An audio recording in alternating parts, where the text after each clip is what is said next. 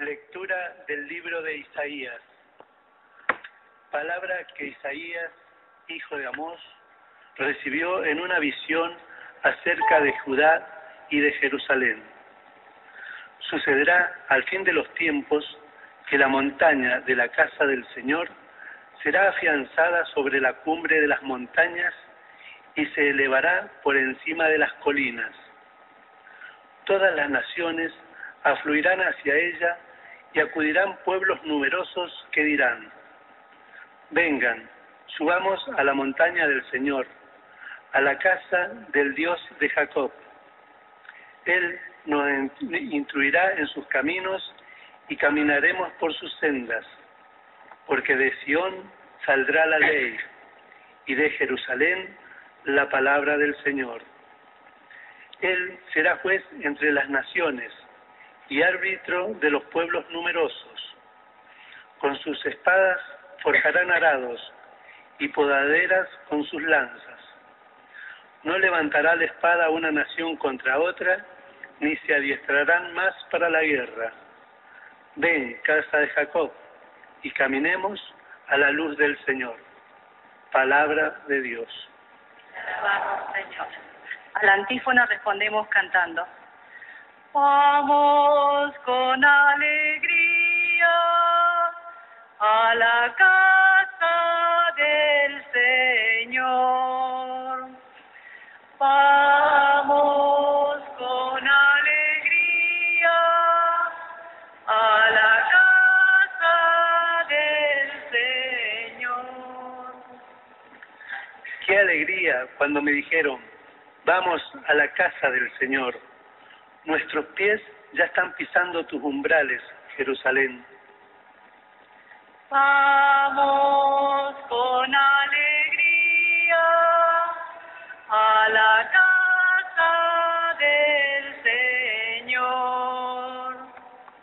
Allí suben las tribus, las tribus del Señor, para celebrar el nombre del Señor, porque allí está el trono de la justicia, el trono de la casa de David. Vamos con alegría a la casa del Señor. Auguren la paz a Jerusalén. Vivan seguros los que te aman. Haya paz en tus muros y seguridad en tus palacios. Vamos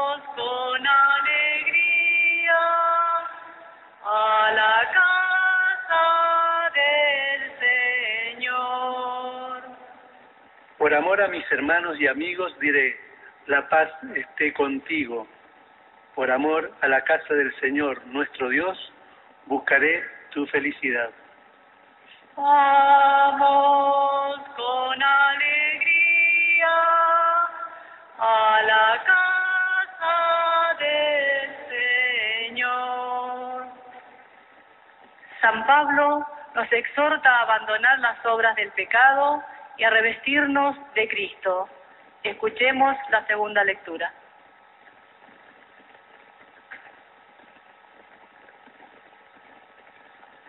Lectura de la carta del apóstol San Pablo a los cristianos de Roma. Hermanos, ustedes saben en qué tiempo vivimos y que ya es hora de que se despierten, porque la salvación está ahora más cerca de nosotros que cuando abrazamos la fe. La noche está muy avanzada y se acerca el día. Abandonemos las obras propias de la noche y visitámonos con la armadura de la luz. Como en pleno día, procedamos dignamente. Basta de excesos en la comida y en la bebida. Basta de lujuria y libertinaje. No más peleas ni envidias. Por el contrario, revístanse del Señor Jesucristo. Palabra de Dios. Jesús nos estimula a estar atentos y vigilantes esperando su venida. Escuchamos la proclamación del Santo Evangelio. Aleluya. Aleluya.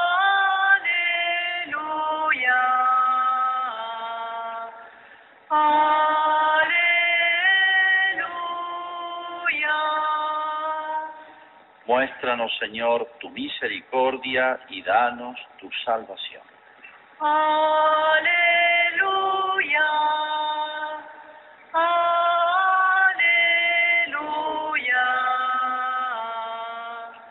Aleluya.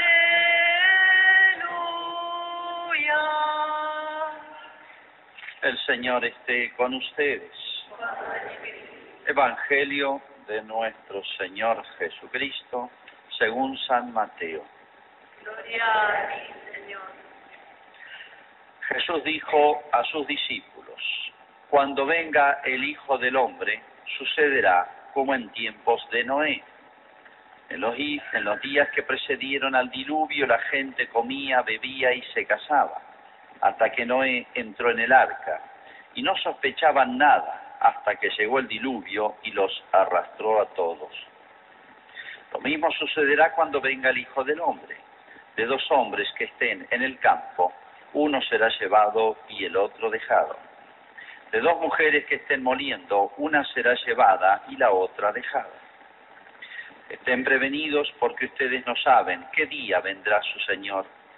Entiéndanlo bien, si el dueño de casa supiera a qué hora de la noche va a llegar el ladrón, velaría y no dejaría perforar las paredes de su casa. Ustedes también estén preparados, porque el Hijo del Hombre vendrá a la hora menos pensada. Es palabra del Señor.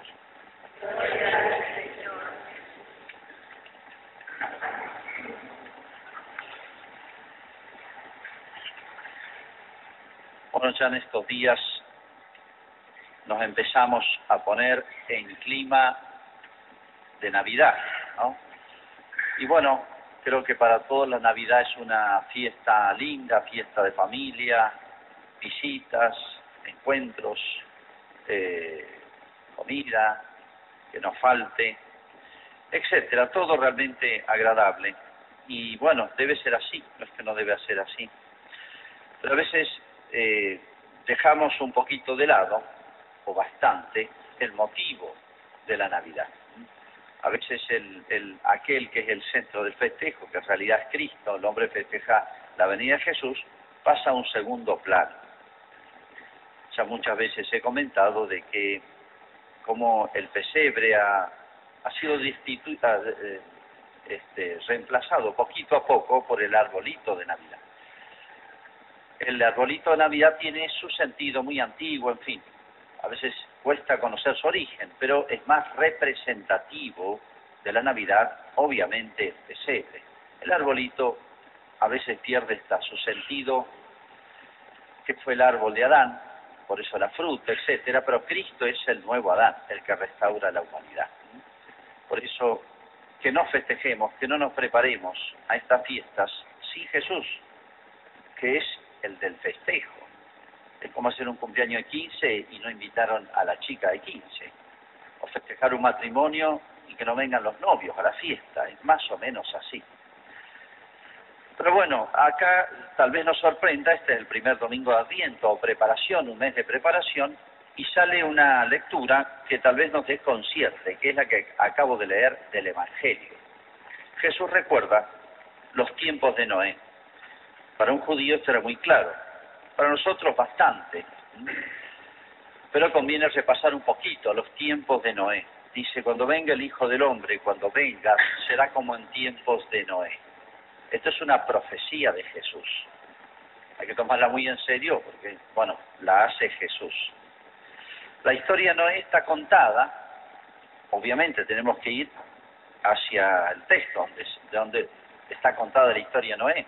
Está en el libro del Génesis, hay tres capítulos dedicados a la historia de Noé, del 6, del 7 al 9, del Génesis. Sería interesante leerlo, toda la historia de Noé.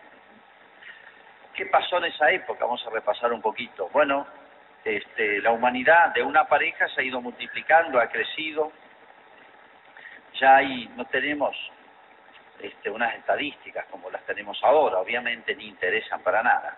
Pero bueno, hay poblaciones y la humanidad, eh, justamente siguiendo esa mala herencia de Adán, de la inclinación al, al mal, al, pecado, no a lo noble, lo justo, a lo recto, ha ido decayendo no solamente individualmente, sino en grupo. Los pueblos, las pequeñas poblaciones, y acá no tenemos fechas de qué época es, se han ido alejando y como a veces pasa, el mal se contagia, como también se contagia el bien. Los ambientes arrastran, para bien o para mal.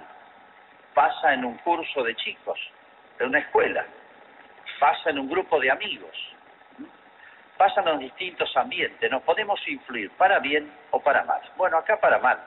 Ha ido cayendo la humanidad hasta que eh, eh, Dios le avisa a Noé que me arrepiento, es tremenda las palabras, las dice Dios, están en el Génesis, me arrepiento de haber creado al hombre. Es tremendo, por eso lo dice Dios. ¿Cómo sería la situación, no?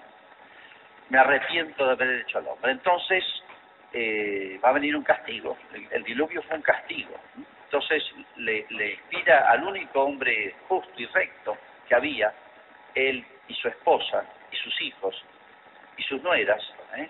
ocho en total, o sea, el papá y sus tres hijos casados, son cuatro matrimonios y bueno, él construye el arca, acá no interesan los detalles, y si todos los animales, cómo metió los elefantes, si ahí no habían elefantes, todas esas cosas, bueno, acá hay un tema central, y es que en, esa arca de Noé, que es una figura de la iglesia, es una figura de la iglesia, ¿eh?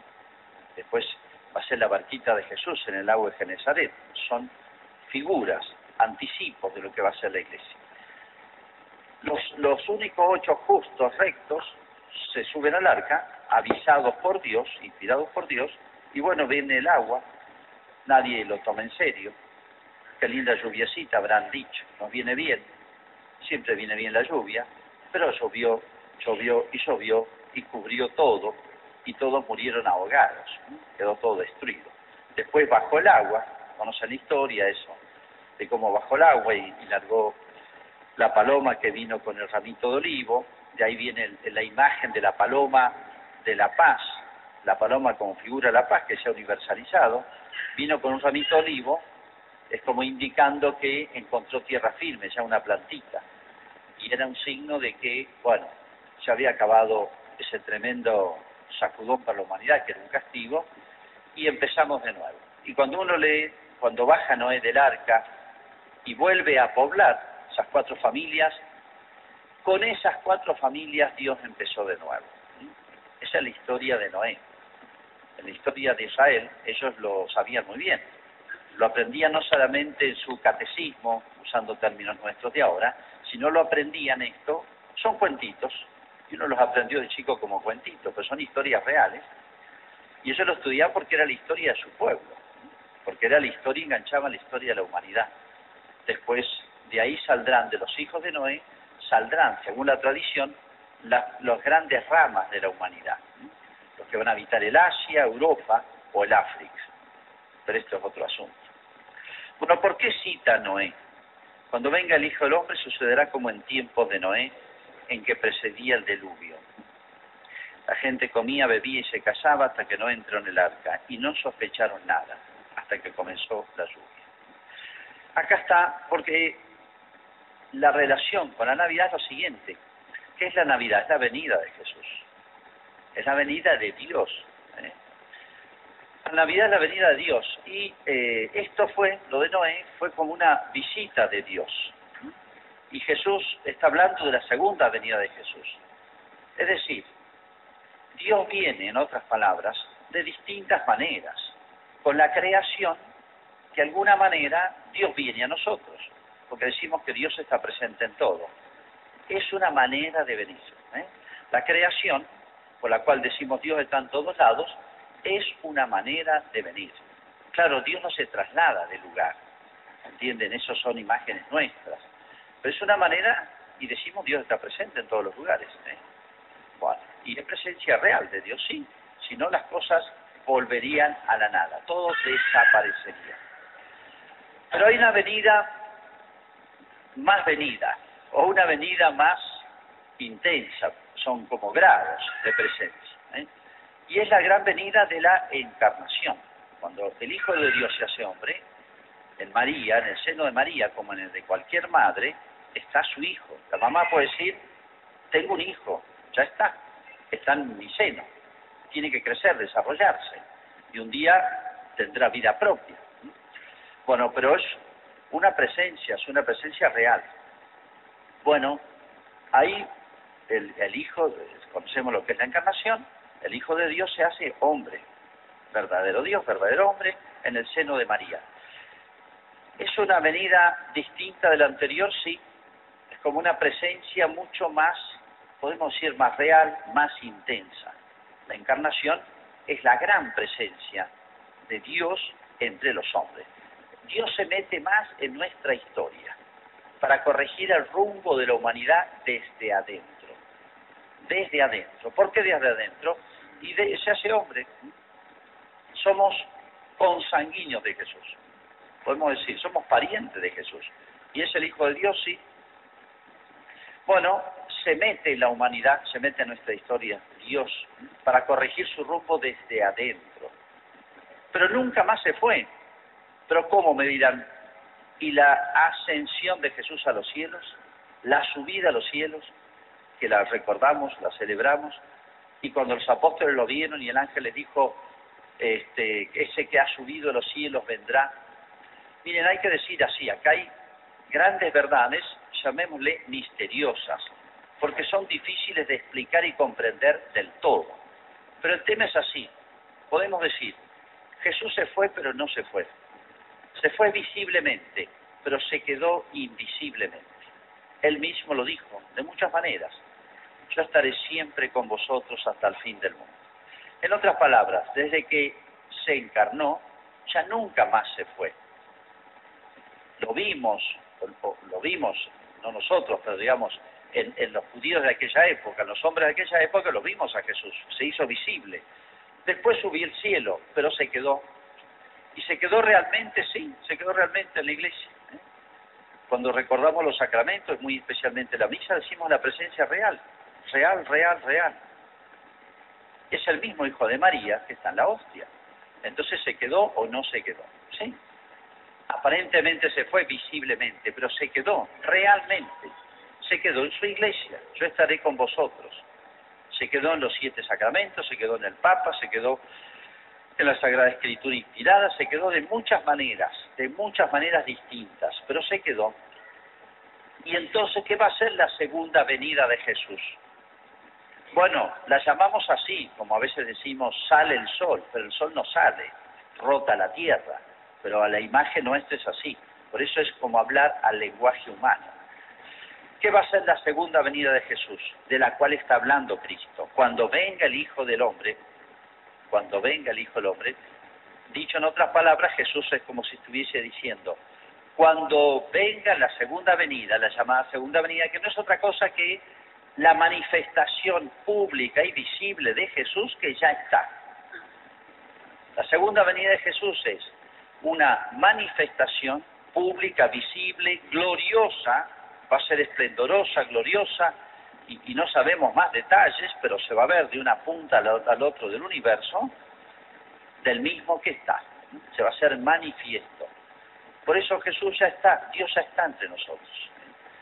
Dios ya está y debemos recordar eso siempre, porque su presencia nos tiene que inspirar muchas cosas. Alegría por un lado, confianza, seguridad, Jesús significa el Salvador. La palabra salvación y salud tienen el mismo origen. ¿Quién no ama la salud? Si se quiere en cierto sentido es lo que más amamos, es lo que más deseamos, la salud. Y si la, salud fuera completa y eterna y para siempre, bueno, mucho más. Daríamos cualquier cosa por eso. No del cuerpo solamente, sino del alma, de todo el hombre. Y una salud, yo diría, súper saludable porque eso va a ser, o eso es lo que trae Jesús. Cuando pensamos en esto, pensamos que es el Salvador, usualmente debemos alegrarnos muy en serio. Y en realidad, Jesús debe ser la alegría más grande para el ser humano, para el hombre, para la humanidad. Pensándolo bien, uno tiene muchas alegrías. Una buena noticia, una visita, algo que nos salió bien, el encuentro con un amigo, los familiares, eh, trabajo, etcétera, logros, la casa, vehículo, un título, muchas alegrías, muchas alegrías en la vida. Yo diría, sí, son reales, pero son chiquitas. Hay una alegría con mayúscula, que es la de Jesús. Si uno lo pensara bien es eso. Es la salud, es la salvación eterna. Pues yo diría la super salud, porque no es una salud cualquiera humana, sino que es una super salud y eterna, imperdible. Eso significa Jesús, el Salvador. Pero también esa venida, esa que la escritura lo llama también visita. La venida de Jesús se suele llamar la visita. Bendito sea el Señor Dios de Israel, dice Zacarías, porque ha visitado a su pueblo. feliz de ti porque has conocido el día de la visita del Señor, dice Santa Isabel a María. Ha conocido el día de la visita. Se suele llamar, usando un lenguaje humano, esta venida de Jesús, la visita. Bueno, en tiempos de Noé fue como una visita de Dios. La presencia de Dios, la guía de Dios, inspira en los buenos, en los que lo desean, en los que se preparan, la más grande de las alegrías. La visita, la venida de Dios en aquellos que no están preparados o peor que lo rechazan, el más grande de los tormentos. Justamente el infierno es infierno porque allí está Dios, aunque parezca extraño lo que digo. Cuando una persona odia a otra, la detesta con todo el alma, desearía tenerla lejos. ¿eh? La presencia de fulano, esa fulana, que uno no soporta, son, es para uno una pena, una desgracia, y quisiera tenerla ni verla. Bueno, algo parecido. Eso es el infierno. Es la presencia de Dios en, en eh, demonios y condenados que lo odian y lo detestan y la presencia de Dios le significa el más grande de los tormentos. Por eso, eso significó para esta gente corrompida en tiempos de Noé. Entonces la visita como el fuego. El fuego si encuentra un metal precioso, digamos, haciendo una comparación, lo pule, lo purifica, lo hace brillar más al oro, porque le elimina la escoria y deja el oro más puro pero el mismo fuego, si se acerca al, pasto seco o la leña seca, la consume. Es la misma. Es el mismo fuego que produce dos efectos distintos. ¿Y dónde está la diferencia? No en el fuego, sino en aquello que recibe el fuego. Son comparaciones. ¿Qué significó Noé para ir a los, eh, al texto que nos presenta la iglesia de hoy? Noé significa la lucidez de la fe en medio de un mundo contrario, corrompido, distinto, o sea, no interesa ahora en qué cosa está corrompido, el hombre se corrompe siempre en sus siete vicios capitales, en sus siete inclinaciones capitales. Pero no es fácil ir contracorriente. Uno lo dice así muy simplemente. Sí, estos grupos de familia, fíjense cómo a veces las cosas buenas se dan en grupos de gente, o uno encuentra gente este, similar. En este grupito, el papá y sus hijos y sus nueras habían sido fieles a Dios, habían luchado contra corriente. Eso, repito, no es fácil, no es fácil. Habrá sido para ellos un verdadero martirio. Y ese luchar contra corriente, no por ser contreras, hay personas que siempre son contreras, eso no es un mérito, a veces es un defecto, grandísimo sino que no por contradecir, sino por ser leal y fiel a la verdad, a la conciencia, a la justicia. ¿eh? Y eso le valió a Noé, a Noé ser lúcido, el que se dio cuenta, dice Jesús acá, y eso está relatado largamente en el texto del Génesis, la gente comía, bebía y se casaba. Comía, bebía y se casaba. Son tres actividades vitales. Comer, beber, es para mantener la vida individual el matrimonio o la unión varón y mujeres para conservar no el individuo, sino la especie humana. Pero en esas cosas es donde están los desórdenes a veces más este, primitivos, más profundos, más inmediatos, más difundidos, etcétera, del hombre. Desórdenes en estos tiempos, en estos temas. Como diciendo, lo único que le interesaba es casi reducido a animales, ¿eh? Porque el hombre tiene, esas actividades tiene otras más altas, más sublimes nadie sospechó nada. cuando Noé y su familia se metió en el arca, dice, nadie sospechó nada hasta que llegó el diluvio. No se dieron cuenta, o sea, estaban como enseguecidos.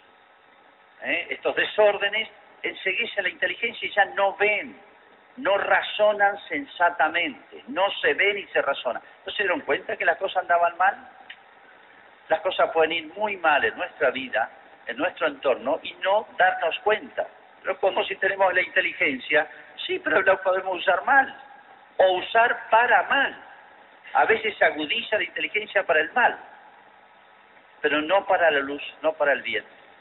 ¿Por qué se avivó? ¿Por qué solamente pudo recibir este llamado de la conciencia de Dios Noé y su familia? Porque tenían rectas obras. O sea, el corazón recto ve, bienaventurados los limpios de corazón porque verán, verán. ¿Qué verán? La luz, la verdad, las cosas. Podría serán sensatos, razonables. El que no es así, no se queje de tener esa ceguera. A eso se refiere Jesús. Esta figura no es muy importante. ¿eh? Fíjese que llegó Dios con su presencia, su visita y significó el diluvio. Para Noé significó la salvación, ese llamado de Dios. Y para los malos significó la muerte. Es decir, la presencia de Dios nos debe, ojalá que nos alegre cuando estamos bien dispuestos y preparados. Y con Noé y su familia, Dios empezó de nuevo. Esos son el origen, el nuevo Adán, como el nuevo origen de la humanidad. Y fíjense los textos, cuando Dios bendice a Adán, le dice multiplique, se llene la tierra, todo esto es de ustedes, lo he hecho para ustedes. La misma frase le dice a Noé, crezcan, multiplíquense, todo este mundo es para ustedes. Con ustedes comienzo de nuevo, es una nueva esperanza. O sea, Dios cuenta y Dios salvó la humanidad, Noé, ¿eh? salvó la humanidad. Y Dios cuenta con la gente recta de corazón. Y a los malos, fíjense, pues si no cuenta con ella. El universo no está hecho para aquel que quiere rechazar al mismo autor del universo. Dios cuenta con los buenos. Bueno, que esta Navidad nos haga pensar, o este Adviento, mejor dicho, cuando llega la Navidad ya está, ya está. No nos pase que ni nos demos cuenta ni qué estamos festejando, ni por qué, y pensemos que solamente festejo. ¿eh? Que nos preparemos para que realmente la venida de Jesús sea no solamente una gran alegría, sino la más grande de todas. Vamos a hacer ahora nuestra profesión de fe. Creo en Dios, Padre Todopoderoso, today. I'll